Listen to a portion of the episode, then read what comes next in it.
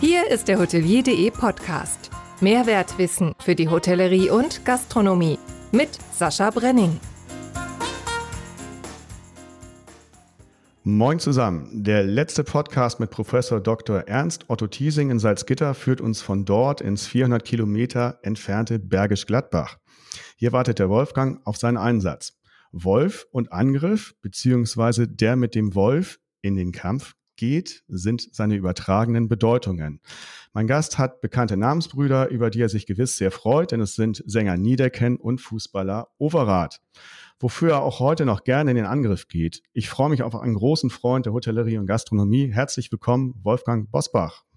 Ja, vielen Dank für die Einladung und auch für die originelle Begrüßung. Ja, das äh, großer FC-Fan, ne? Und äh, Niedecken kennen Sie ja sicher auch. Ja, klar. Gut. Ähm, ja, schön, dass Sie hier sind. Freut mich sehr. Äh, ich habe gesagt, Sie sind ein großer Freund der Hotellerie Gastronomie. Das haben Sie gerade die letzten Monate auch gezeigt in der Situation, in der äh, meine Branche steckt. Ähm, wollte erstmal zu, ihr, zu Ihrer Vita kurz kommen. Sie haben verschiedene Sachen gemacht. Am äh, 11. Juni 52 sind Sie geboren in Bergisch Gladbach, wo Sie auch heute noch äh, ansässig sind, ne, auch zu Hause sind. Ähm, dann haben sie äh, Realschule gemacht, äh, waren Supermarktleiter bei Coop, das hatte ich auch äh, schon öfter gehört, und äh, sind dann irgendwann in den Bundestag gekommen. Und äh, saßen für die CDU 23 Jahre im Bundestag. Und äh, was mich daran interessiert, weil Sie haben beide mitbekommen, äh, die ewigen Kanzler, Helmut Kohl und Angela Merkel. Was ist denn der größte Unterschied für Sie zwischen den beiden gewesen oder ist der größte Unterschied? Also der größte Unterschied ist sicherlich die ganz ähm, unterschiedlichen persönlichen, politischen, gesellschaftlichen Erfahrungen, denn Helmut Kohl war immer ein Kind der Bundesrepublik Deutschland. Er hat zwar noch in jungen Jahren die Kriegszeit erlebt, aber für ihn war natürlich prägend die Nachkriegszeit, die Entstehung und Entwicklung der Bundesrepublik Deutschland. Klammer auf, damals Westdeutschland, Klammer zu. Mhm. Diese Erfahrung hat ja die Kanzlerin nur wenige Monate gemacht. Dann ist sie ja von Hamburg ähm, mit ihren Eltern nach ähm, in die DDR gezogen und ähm, ist unter ganz anderen politischen und gesellschaftlichen Bedingungen äh, groß und erwachsen geworden. Und das prägt natürlich den Menschen auch. Und äh, bei Helmut Kohl war sicherlich äh, das Prägende, so wie bei Angela Merkel auch, äh, die deutsche Wiedervereinigung. Und ähm, sie haben ja äh, die Wiedervereinigung auf zwei verschiedenen Seiten erlebt. Es ist ja eine ebenso schöne wie wahre Geschichte. Mhm. Das, ähm, Helmut Kohl war ja gar nicht in Deutschland, sondern er war auf Besuch in Polen, als die Mauer fiel und Angela Merkel war in der Sauna. Ja. Und als sie dann tatsächlich, als sie dann ja. rauskam und hörte, die Mauer ist offen und dann hat sie das überhaupt nicht geglaubt, gar nicht realisieren können. Das war ja auch für viele völlig überraschend. Also was heißt für viele? Wahrscheinlich für die aller, allermeisten nach dieser ja. sagenumwobenen äh, Pressekonferenz. Und Helmut Kohl ist in und mit der CDU groß geworden, ganz eng verwoben. Und äh, Angela Merkel ist dann zunächst zum demokratischen Aufbruch gegangen und von dort in die CDU. Gibt noch einen großen Unterschied. Im Grunde hat Angela Merkel ja vom ersten Tag an Karriere gemacht, stellvertretende Regierungssprecherin noch in der ehemaligen DDR und ähm, dann Generalsekretärin der CDU Deutschlands, vorher noch Bundesministerin und dann äh, ja, Fraktionsvorsitzende, Kanzlerkandidatin, Kanzlerin. Ja, und, und so persönlich, äh, sie ist ja eher so die Physikerin und das, das strahlt sie ja auch so aus, wobei es ja auch äh, ja, doch Momente gibt, wo sie dann auch Humor zeigt und auch äh, Empathie. Und Kohl war ja eher so richtig so jeden in den Arm genommen und er kannte jeden Bezirksvorsitzenden etc. Ist das so der Unterschied in der Hinsicht? Äh, es, sind, es gibt überall Temperamentsunterschiede. Ich habe mal etwas flapsig gesagt, die Temperamentsunterschiede zwischen Frau Merkel aus der Uckermark und Herrn Bosbach aus dem Rheinland kann man schon daran erkennen, ist übrigens auch eine wahre Geschichte. Ähm, Der, der Höhepunkt beim 50. Geburtstag der Kanzlerin war der Vortrag eines Gehirnforschers. Auf meinem 50. Geburtstag war es der Auftritt der Höhner. Also das ist doch schon ein kleiner Temperamentsunterschied. Helmut Kohl war wirklich eine Art Kumpeltyp. Sie haben das gut beschrieben. Äh, das war Angela Merkel nie. Ich glaube, das wollte sie auch nie sein. Nö, jeder, jeder wie er möchte. Aber das ja, ist auch gut, wenn sie, wenn, wenn die Temperament und Charaktere unterschiedlich sind, dann merkt man auch, dass die Menschen sich nicht verstellen, sondern dass sie authentisch bleiben. Und das ist in der Politik ganz wichtig, dass du bei dir bist und authentisch bist. Nicht nur dort, allgemein ist das sehr gefragt. Authentizität wird immer ein wichtigerer Punkt, auch in unserer Branche. Ähm, wenn man, wenn, ich höre immer wieder Leute, die sagen, ach, ein Helmut Schmidt, Franz Josef Strauß, Herbert Wehner, das wären noch Typen heute, weil alle sind so glatt gebügelt. Ähm, hätten die Ihrer Meinung nach heute noch eine Chance? Äh, nein, nicht mehr so wie früher, denn ähm, Heute wird sehr, sehr viel, auch sehr, sehr schnell erstens skandalisiert. Früher konntest du ja noch einen raushauen. Ja. Dann gab es mal irgendwo eine Nachricht oder eine Überschrift. Die einen haben geschmunzelt, die anderen haben sich geärgert, aber dann war es auch vorbei. Äh, heute wirst du ja tagelang oder wochenlang ähm, Gegenstand äh, entweder von Bewunderung oder von übler Nachrede, je nachdem, was passiert ist. Äh, heute wird ja auch alles nicht mehr danach beurteilt, was man selber gesagt hat, sondern was man aus diesem Satz machen könnte. Wir haben mhm. ja heute alle eine Schere im Kopf. Das war früher anders.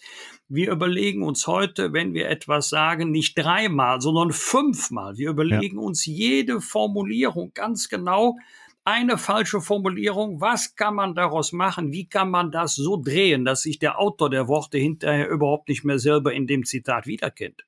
Ja. Wobei Sie ein Gegenbeispiel dafür sind. Ne? Sie haben ja äh, eigentlich immer das gesagt, was Sie denken und äh, sind. Ja, das eine ein schließt das andere nicht aus, aber muss auch, ich muss meine Worte schon sorgfältig wägen. Eine Kanzlerin noch zehnmal mehr. Ja, trotzdem sind sie ja anerkannt äh, bei allen, äh, sage ich mal, Parteien beziehungsweise auch den, den Parteianhängern, mal mehr, mal weniger, aber zumindest nicht, dass man sie mit, mit Hass und so weiter übersieht. Das kann, das finde ich jetzt nicht, äh, während das bei anderen ja schnell der Fall ist. Also ich habe mich über die Wahlergebnisse noch nie beklagen können, aber ich habe auch schon manchen Angriff erlebt, jetzt nicht körperlich, ähm, sondern in den, in den sozialen Medien oder verschlüsselte SMS oder Mails, mhm. die waren nicht nur unter der Gürtellinie, sondern die musste ich auch leider sehr, sehr ernst nehmen. Okay. Das hält an. Ich dachte, wenn du kein Mandat mehr hast, dann hört das auf. Von wegen, das geht weiter. Mhm. Das ist, das ist vielleicht, das sind vielleicht ein, zwei Prozent. Mehr ist ja, ja, nicht. Klar. Äh, aber das ist schon heftig. Ja. Und äh, dann haben Sie das äh, sich nicht mehr aufgestellt für den Bundestag und äh, da hat man ja allgemein, haben sie ja auch gesagt, äh, aufgrund ihrer ähm, äh, körperlichen Situation, äh, äh, sie haben ja einiges leider äh, leiden müssen und haben es immer noch, haben gesagt, äh, dein Abgeordnetendasein ist jetzt vorbei. Und äh, jetzt wirkt es auf mich persönlich aber nicht so, dass sie jetzt wirklich viel kürzer treten, sondern äh, äh, sie machen ja weiter viele Sachen und sind weiterhin präsent. Und ähm, hat sich dann für Sie jetzt persönlich was verändert, dass Sie sagen, ja, ich bin doch kürzer getreten? Ja, ja, es hat sich viel verändert. Ähm, vor allen Dingen natürlich die Pendelei. Sie müssen ja bedenken, dass ich die ersten sechs Jahre Heimschläfer war. Da war der Deutsche Bundestag noch in Bonn. In Bonn. Mhm. Also die Strecke Bergisch Gladbach-Bonn, je nach Verkehrsaufkommen, sind nur 30, 45 Kilometer. Ich konnte jeden Abend nach Hause fahren. Das war ja dann mit dem Umzug nach Berlin vorbei. Natürlich ist diese permanente Reiserei in neun von zehn Fällen mit dem Flugzeug, im zehnten Fall sitzt man in der Bahn. Natürlich ist das keine körperlich anstrengende Arbeit, aber es schlaucht ganz schön. Und ähm, auch ich habe ja in Berlin dann 17 Jahre in einem Hotel gelebt. Das Leben aus dem Koffer war dann irgendwann nicht mehr so prickelnd. Und ähm, ich bin in diesem Jahr, also als ich ausgeschieden bin, 65 Jahre alt geworden. Sie haben recht, ich bin nicht der gesündeste. Ich bin mit 15 äh, Jahren ins Berufsleben eingetreten. Also ich habe jetzt 50 wirklich anstrengende Jahre hinter mhm. mir. 40 Stunden Woche habe ich noch nie gekannt. Ich war ja auch noch anwaltlich tätig, jetzt wieder natürlich verstärkt, weil mir das zeitlich möglich ist. Aber äh, die, die Reiserei ist deutlich weniger geworden. Äh, auch der Druck ist weniger geworden und die Zahl der Veranstaltungen hat sich auch reduziert, aber natürlich im Moment eher Corona-bedingt. Ja. Ja, jetzt sind Sie bei mir im Podcast und das ist ja auch wieder eine Verpflichtung, was mich nach wie vor sehr freut. Sehr schön. Kommen wir zu unserer, äh, zu meiner Branche. Hotellerie, Gastronomie. Ähm, woher kommt eigentlich Ihre ausgeprägte äh, Liebe zur Hotellerie und Gastronomie? Also zum einen reise ich gerne. Während ich im Bundestag war, konnten es ja nur immer kurze Reisen sein. Aber das hat sich jetzt äh, geändert. Ich habe jetzt noch nicht so viel von der Welt gesehen, aber einiges schon. Und ähm, es, es geht mir nicht um Luxus, aber es geht mir darum, dass ich mich in einem Hotel wirklich wohlfühle. Mhm. Äh, und damit meine ich jetzt nicht nur die, die Annehmlichkeiten, die auf der Homepage äh, erscheinen, sondern ich meine damit, wie du begrüßt wirst, wie du empfangen wirst, ob du das Gefühl hast, es hat sich jemand wirklich Mühe gemacht mit der Einrichtung des Hotelzimmers. Äh, betrachtet dich ähm, der Hotelier als Arbeit oder betrachtet er dich als Arbeitgeber? Mhm. Und äh, also so, ich glaube, man spürt es, wenn man in ein Hotel hereinkommt, wie dort die Atmosphäre ist. Und wenn ich das auch mal sagen darf, dann habe ich auch manches entdeckt, da weiß ich nicht, will man den Gast äh, intellektuell beanspruchen, will man ihn fordern oder will man zeigen, was man technisch alles drauf hat. In der Regel, vom Urlaub abgesehen, war ich ja immer nur eine Nacht in einem Hotel. Also ja. so, sowieso jetzt die 22 Wochen, sprich 88 Nächte in Berlin. Und bei den bundesweiten Veranstaltungen kamen dann wahrscheinlich nochmal 80, 88 Hotelaufenthalte dazu. Ja. Also sicherlich ein halbes Jahr im Hotel, aber immer nur eine Nacht. Und wenn ich dann in ein Hotelzimmer gekommen bin und habe eine halbe Stunde gebraucht, bis ich begriffen hatte, wie die Lichtanlage funktioniert. Mhm. Äh, früher war ja die Lichtquelle und da hast du einen Schalter. Hoch oder runter ging das Licht an und dann ging das Licht aus. Das hast du verstanden. Ja. Heute hast du ja oft so Schaltleisten an deinem Bett und dann stehst du vor, vor 10, 12 Knöpfen. Du willst das Licht ausmachen, geht die Klimaanlage. ja. Oder du musst mal nachts irgendwo hin, drückst auf eine Taste und im ganzen Zimmer gehen die Lampen an. Das sind so die Kleinigkeiten, wo der Hotelier vielleicht sagt, ey, mein Freund, das ist ja Hightech, aber den, den Gast können die verrückt machen. Ja. Seit äh, September 2020 äh, machen sie einen Podcast, die Wochentester mit äh, Starkoch Christian Rach. Und da sind so illustre Gäste wie Edmund Stoiber, Friedrich Merz, Tim Melzer oder auch Günter Jauch gewesen. Wie kam es denn zu dieser Zusammenkunft mit dem ehemaligen Sternekoch Christian Rach? Äh, wir hatten uns kennengelernt schon vor einiger Zeit bei karitativen Veranstaltungen in der Heimatstadt von Christian Rach in Hamburg. Wir haben uns eigentlich vom ersten Tag an gut verstanden. Ich wusste da noch gar nicht, dass äh, Christian Rach studierter Mathematiker ist. Äh, und ich hatte ihn immer nur äh, als Restauranttester betrachtet, also als Koch oder als Experte äh, für die Gastronomie. Mhm. Nein, du konntest dich mit ihm, was heißt du konntest, du kannst ja heute noch mit ihm großartig über gesellschaftliche, politische Themen unterhalten. Und dann war ich ja mit meiner ältesten Tochter Caroline, die gerne und gut kocht. Gast in Grill den Hensler. Mhm. Ach, stimmt, oh, ja. Mhm. Ja, und dann ähm, haben wir uns länger unterhalten und ähm, dann kennen wir beide Jochen Maas, frühere Redaktionsleiter von Hart aber fair und die Firma Maas genau. Und der hat davon gehört und der hat dann die Idee gehabt, so einen Podcast aufzulegen. Und äh, der ist wirklich mit viel Arbeit verbunden. Wir nehmen ja. uns da jeden Donnerstag sehr, sehr viel Zeit. Aber diese Mühe lohnt sich auch, weil wir eine steigende Abonnentenzahl haben, viele Downloads und uns zwei macht das auch richtig Spaß. Kommt ja ungefähr alle vier Tage eine neue Ausgabe im Moment, ne? Ja, wir haben jede Woche haben wir äh, unseren Podcast, der Freitagmorgen 7 Uhr startet. Kann man ruhig einen Blick hinter die Kulissen geben. Etwa drei bis vier Stunden arbeiten wir daran. Mhm. Und dann so zwischen 60 und 90 Minuten ist das fertige Produkt. Und dann, ähm, weil wir wissen, diejenigen, die ihn runterladen oder hören, bleiben nicht unbedingt 90 Minuten dran. Die interessieren sich im Moment vielleicht für das Interview mit Cem Özdemir wegen ja. der Lage der Grünen oder im mhm. Moment mhm. Europameisterschaft für unser Interview von heute mit Rainer Kallmund. Mhm. Und dann gibt's diese Interviews nochmal als Sonderfolgen. Ja, Habe ich gesehen. Ja, habe ich mir auch ein paar angehört. Äh, echt gut. Also vor allem Edmund Stoiber fand ich ganz interessant. Ist schon ein bisschen länger her, aber das. Ja, der brennt äh, auch heute noch. Ja, ja. An beiden Ecken. Ja, das, ja, das, das, das Nee, war, war schön. Er war, er hat auch nicht so viel. Was, was mir aufgefallen ist bei ihm, er hat da kaum er gesagt, was er ja sonst gerne macht. Und das war irgendwie sehr, war sehr geflissen. ja. Also das hat, hat, mir gut gefallen. Wenn er im Flow ist, also wenn er sich sicher ist, mhm. dann hören Sie das auch kaum. Mhm. Ja, ich habe, als ich meinen ersten Podcast gemacht habe, ich habe mir den danach, ich höre mir die nach, danach ja immer an. Und äh, ich habe mir genau dies vorgenommen, nicht so oft er zu sagen, ich bin versunken, wobei das die Hörer gar nicht so schlimm fanden, aber für mich selber habe ich gesagt, nee, das machst du jetzt anders, das langt, bitte nicht nochmal so. Ähm, von außen, von außen sieht manches einfacher aus als von innen. Und es hört sich auch manches einfacher an ähm, als wenn man selber sich mit der Produktion beschäftigt und wie Sie auch, ohne dass wir uns jetzt kennen. Aber Sie wollen ja auch ein gutes Produkt abliefern und Sie wollen ja auch, dass die Zuhörerinnen und Zuhörer gerne zuhören. Auf jeden Fall. Und ich hätte nicht gedacht, äh, wie unterschiedlich äh, Podcast und halt das normale äh, tägliche Leben ist. Wenn ich jetzt mit Kunden spreche oder jetzt normal spreche mit irgendjemandem, ist das normalerweise kein Problem für mich. Aber in den Podcast erstmal reinkommen, das ist tatsächlich wirklich eine ganz andere Welt. Das muss ich tatsächlich sagen. Aber gut, inzwischen jetzt mit Folge 21 ist da auch ein kleines bisschen Routine, Gott sei Dank schon drin. Und mit so großartigen Gästen wie Ihnen ist es dann natürlich auch erst recht einfach. Äh, die Hotellerie-Gastronomie ist äh, seit März äh, der, in der Pandemie besonders betroffen. Was ist denn für Sie Ihrer Meinung nach politisch gut gelaufen und was ist eher nicht gut gelaufen?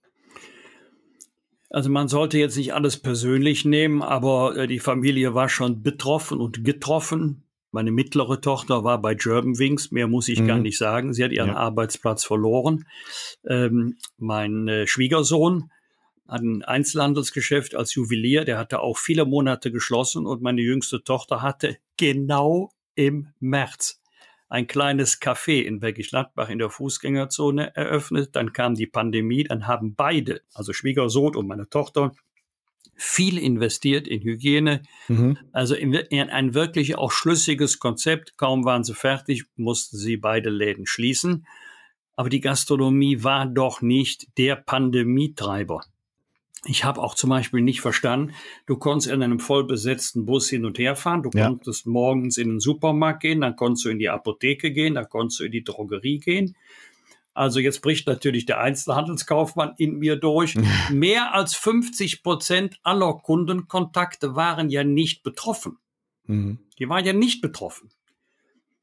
Aber du durftest dich abends nicht alleine in ein Hotelzimmer legen. Also das habe ich nicht verstanden. Das verstehe ich auch immer noch nicht. Nee, oder auch mit, wir haben ein Wohnmobil, da ist ja auch das Gleiche, ne? Da fährst du dann auf dem Wohnmobilplatz, was soll dir da passieren? Du bist dann in deinem Wohnmobil und fertig ist, ne? Deshalb, äh, das ist nicht, nicht nachzuvollziehen. Ja, die per persönlichen Treffen zu Hause oder sowas, darin steckten und stecken immer noch die Risiken. Und aus meiner Beobachtung, 90, 95 Prozent der Menschen haben sich doch sehr verantwortungsbewusst verhalten, aber es gibt eben immer einige, ähm, die glauben, für sie würden die rechtlichen Regelungen nicht gelten. Und das sind dann die eigentlichen Problemfälle. Und dann wird es problematisch, wenn alle darunter leiden. Ja. Äh, die Hilfen, ist ja auch immer wieder ein Thema. Selbst die Novemberhilfen sind teilweise noch nicht ausgezahlt. Ähm, woran liegt das Ihrer Meinung nach? Äh, da muss man auch fair sein dem Staat gegenüber, denn es wird ja beides erwartet. Es soll schnell geholfen werden, wirksam geholfen werden, aber es darf auch nicht betrugsanfällig sein. Also der Staat muss schon dafür sorgen, dass jetzt ähm, Menschen mit krimineller Energie keine Chance haben. Und beides gleichzeitig zu erreichen, ist nicht einfach. Wie lange prüfst du einen solchen Antrag? Wie tief prüfst du ihn? Sind die Zahlen plausibel? Ich habe nicht verstanden, warum man nicht über die Finanzämter gegangen ist, die genau ja alle das wollte ich fragen. haben, ja, aber die Länder, Finanzämter sind ja Landesbehörden, keine Bundesbehörden. Äh, die Länder wollten das nicht. Und ähm, was kann es denn da einen Grund für geben? Also das habe ich auch schon lange ja, gerätselt, auch mit müssen Sie einen Vertreter, müssen Sie einen Vertreter der Länder fragen? Ich weiß es nicht, aber ich bin davon ausgegangen, ähm, dass jedenfalls auch die Gewerbetreibenden einen Steuerberater haben und dass sie ihre Umsätze anmelden, dass die Finanzämter ihre Gewinne kennen. Also nicht ihre Gewinne, sondern die Gewinne der Kundschaft, der Steuerpflichtigen. Ja. Ja. Und dass man daraus dann ähm, die Hilfen berechnet und die Höhe der Hilfen auch kontrollieren kann. Es ist anders gekommen. Ich habe allerdings äh, Unterschiedliches erlebt. Ich werde ja immer noch angeschrieben, angesprochen, weil viele mhm. glauben, ich sei auch noch äh, Mitglied des Deutschen Bundestages. Und ähm, ich habe erlebt, dass äh, Leute überrascht waren, wie schnell die Hilfe gekommen ist und dass andere monatelang mhm. auf die Hilfen gewartet haben. Ja, und quer durch die Bundesrepublik. Also das war mal so, mal so. Auch, auch pro Bundesland war es immer verschieden. Man, hatte man auch das Glück, also wir hatten das Glück, dass jedenfalls unsere Tochter mit dem Café einen sehr vernünftigen Vermieter hatte, der sofort gesagt hat, nein, ich kann natürlich nicht die volle Miete verlangen, wenn der Laden geschlossen ist. Ein guter Freund von mir hat eine sehr große Gaststätte, ist Eigentümer des Gebäudes. Das mhm. hilft dann in solcher Lage. Na klar. Und dann hat es auch wieder Vermieter gegeben, die gedacht oder gesagt haben, was habe ich mit Corona zu tun? Ich bin's nicht schuld, die Miete muss trotzdem bezahlt werden. Ja. Ja, schade, dass da äh, kein Verdacht kommt, warum die das äh, nicht gemacht haben. Also das, da kommen wir irgendwie, äh, auf der Spur komme ich irgendwie leider nicht weiter. Aber gut. Äh, und die Digitalisierung, wieso ist die bei den äh, Ämtern so schlecht? Ich äh, glaube noch nicht einmal, dass das nur sich auf die Pandemie bezieht, sondern dass wir in Deutschland doch generell beim Thema Digitalisierung weit hinter den Möglichkeiten zurück sind. Man muss es auch mal selbstkritisch betrachten. Be beginnen wir mal bei dem Thema Netzabdeckung. Ich komme ja nun aus einer Partei, die traditionell gedacht hat oder auch heute noch denkt, der Markt wird das regeln. Mhm. Nein, die Marktmechanismen, also verschiedene Anbieter, die Marktmechanismen haben nicht dafür, äh, dazu geführt, dass wir in Deutschland Netzabdeckung von 100 Prozent haben. Ich wohne in der Stadt mit 110.000 Einwohnern in Bergisch Gladbach bei Köln, habe zu Hause keinen Handyempfang im Gebäude. Mit Mühe mit großer Mühe im Garten, aber im Gebäude selber nicht. Im Sommer ist das kein Problem, im Winter schon. Und wenn ich dann die 15 Kilometer zum Flughafen Köln-Bonn fahre, bricht mir dreimal die Telefonverbindung ab. Das ist alles nicht lustig. Jetzt kann man sagen, das ist privat, stimmt, aber für die Gewerbetreibenden ist es ein echtes Problem. Das ist die Netzabdeckung. Und ähm, bei der Digitalisierung ist es so, dass wir in Deutschland allergrößten Wert legen, allergrößten Wert auf Datenschutz, ja. aber erstaunlicherweise gar nicht so viel Wert auf Datensicherheit. Also auf illegalen Zugriff, Abwehr mhm. illegalen Zugriffs auf unsere Daten. Ich habe nichts gegen Datenschutz, aber wenn ich sehe, äh, was sich auf meiner Corona-Warn-App tut, die letzte Meldung war, sie hatten zwei Begegnungen mit niedrigem Risiko. Mhm. Ja, toll. Was mache ich mit dieser Info? Wann war das? Wo war das? Äh, was soll ich als Nutzer der App mit so einer Info anfangen? Ja. Ja, Datenschutz habe ich auch schon öfter angeprangert. Äh, das ist äh, völlig überbordend. Ist ja gut, dass da was passiert ist, auch europäisch, aber wie das jetzt hier im Einzelnen gemacht wird, äh, ist eine Katastrophe und äh, vor allem die Leute, die dafür so einstehen, deren Handy möchte ich mal sehen, wie die dann WhatsApp und alles nutzen, äh, wo natürlich keine Daten gesaugt werden, Gott sei Dank. Ja, aber wo ich permanent Datenspuren lege. Ja, ja, natürlich, es war ironisch gemeint. Also das ist äh, äh, wirklich albern. So, jetzt haben wir was anderes noch. Achtung. Die Überraschungsfrage. Kommt von Gerold Wohlfahrt. Das wissen Sie, wer das ist, ne? Ja, natürlich. Erzählen Sie mal. Äh, Gerold Wohlfahrt hängt eng zusammen mit Sales Up und mit The Grow. Äh, ich hatte schon das Vergnügen, zweimal bei Online-Veranstaltungen dabei zu sein. Und äh, einmal kam diese Veranstaltung, wurde übertragen aus Wien, ein anderes Mal aus der Schweiz. Und äh, da geht es um die Förderung, die Popularisierung von jungen Unternehmen, von Start-ups, aber auch um die Zusammenführung von Start-ups, zum Beispiel mit mittelständischen Unternehmen. Auch wie können beide sich gut ergänzen, harmonieren, also Win-Win-Situation mhm. und wie kann man auch gegenseitig von Erfahrungen profitieren. Sehr schön, sehr gut definiert. Seine Frage an Sie ist, wird es in den nächsten zehn Jahren eine Innovation geben, welche die Welt grundlegend verändert? Ja, wenn wir das wüssten, dann käme die nächste Frage, was könnte das denn sein? Ich kann, ich kann mir das vorstellen beim Thema ähm, Mobilität. Äh, ich habe heute noch mich ganz, ganz lange unterhalten ähm, über das Thema nicht Elektromobilität, sondern Solarmobilität. Mhm. Äh, es wird jetzt an Fahrzeugen gearbeitet, wohl nicht nur, aber insbesondere für Handwerksbetriebe, die ja am Tag mit ihren Fahrzeugen im Schnitt so zwischen, jetzt festhalten, 20 bis 25 Kilometer zurücklegen. Mhm aber die natürlich mobil sein müssen, nicht nur Personal, auch Geräte äh, werden transportiert und nicht Elektroantrieb, sondern Solarantrieb. Das wäre eine solche Innovation. Eine andere Innovation wäre zum Beispiel äh, Energiegewinnung, also jetzt setzen auf Wasserstofftechnologie. Ja. Es war immer so, dass wir geglaubt haben, eigentlich müsste jetzt der Endpunkt der technologischen Entwicklung erreicht sein. War auch richtig, bis wir die nächste Stufe erklommen haben. ja. Und ähm, es gibt ja, äh, ist wirklich eine schöne Geschichte, wenn Sie Cineast sind, wenn Sie das Kino lieben. Jack Warner, Warner Brothers, das war mhm. mal das größte Filmstudio der Welt. Ja. Jack Warner war ein Anhänger äh, des Stummfilms, also wir sprechen jetzt von den 20er Jahren, und zwar mit einer scheinbar klugen Begründung. Jack Warner hat gesagt, wir wollen doch unsere Filme weltweit verkaufen. Wir können doch nicht den Film in 200 verschiedenen Sprachen drehen. Deswegen drehen wir ihn stumm. Und da machen wir Untertitel und Klavierbegleitung. Das war's.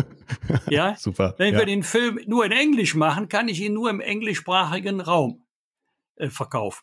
Richtig? Ja. Aber es wurde die Tonspur erfunden und mit der Tonspur kam die Synchronisation. Plötzlich konnte der eine Film in allen Sprachen dieser Erde vermarktet werden. Das hatte der gute Jack Warner damals nicht auf dem Schirm. Nee, konnte er noch nicht wissen. Äh, äh Ich habe bis hier im Büro, weil ich ja. über das Thema Innovation gerne spreche, ein wunderschönes Plakat. Eine Großdemonstration gegen die Einführung des Stummfilms mit der richtigen Begründung, dass die Klavierspieler arbeitslos würden. Die Begründung stimmte. Ja. Aber neue Berufe entstanden. Ja. Ja, ja, so, so wird es jetzt ja auch sein. Digitalisierung äh, sehe ich auch eher als äh, Hilfe äh, für viele, gerade für, für Hotellerie und Gastronomie, dass die äh, weniger Mitarbeiter, dass die dadurch ein bisschen, ja, ersetzt werden können sozusagen. Ähm, die Lieblingsbürokratie, sonst ein Punkt, äh, hatten wir jetzt schon im Prinzip angesprochen. Und äh, was ich jetzt noch gerne wissen würde, wissen, ist. Wissen, was noch süß ist? Wenn ich ins Hotel gehe, dann klicke ich mich ja immer ins Internet ein. Ja. Ich möchte, und dann, dann äh, machen wir immer ein Häkchen bei den allgemeinen Nutzungsbedingungen. Ja. Ich möchte mal gerne denjenigen kennenlernen, der die komplett durchliest und dann das Häkchen setzt. Den würde ich wirklich mal gerne kennenlernen. Ob es überhaupt jemanden gibt, der das macht. Jeden Abend in einem anderen Hotel sich komplett die Nutzungsbedingungen durch. Ich, ich werde mich mal umhören, dann werde ich Bescheid geben. Haben Sie es schon so mal gemacht? Ja, natürlich, jedes Mal. Ich habe nichts anderes zu tun. Ja. äh, zum Schluss, äh, die Freude der letzten Zeit, die würde ich jetzt mal auf den 21.04. datieren. Ja, klar. Ist das richtig? Ja, ja. Weil? Klar. Äh, ja, da ist mein Enkel geboren und äh, heute Abend haben wir eine kleine Familienfeier. Dann wird der Enkel zum ersten Mal äh, zu uns kommen und sich hier längere Zeit aufhalten. Es ist so schön, Opa zu sein. Es ist ja. einfach herrlich. Man wird noch mal jung, hat auch einen entscheidenden Vorteil. Äh, äh, wenn das Kind dann nur noch quengelt und schreit oder wenn es ein bisschen müffelt, kann man sagen, Schatz, guck mal, das Kind ruft nach dir. ja, wenn, wenn die Kinder bei meiner Freundin, wenn die dann irgendwann mal ausziehen, dann sagen wir es so ähnlich. Also sie ja. sind dann mal herzlich willkommen, aber was macht ihnen jetzt äh, Mut?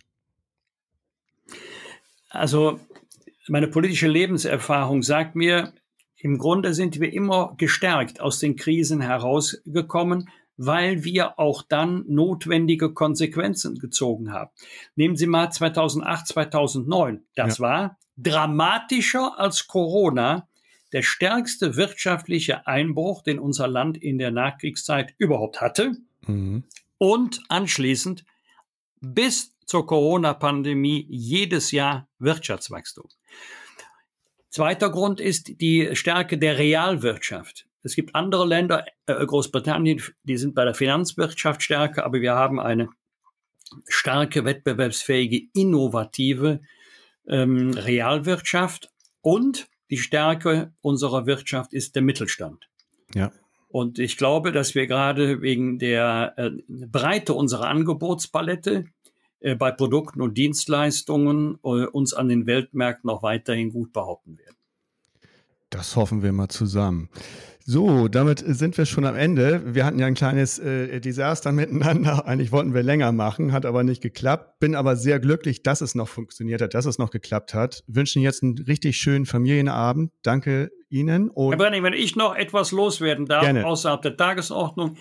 Ich möchte mich mal bei den vielen Mitarbeiterinnen und Mitarbeitern in der Hotellerie bedanken, in der Gastronomie bedanken.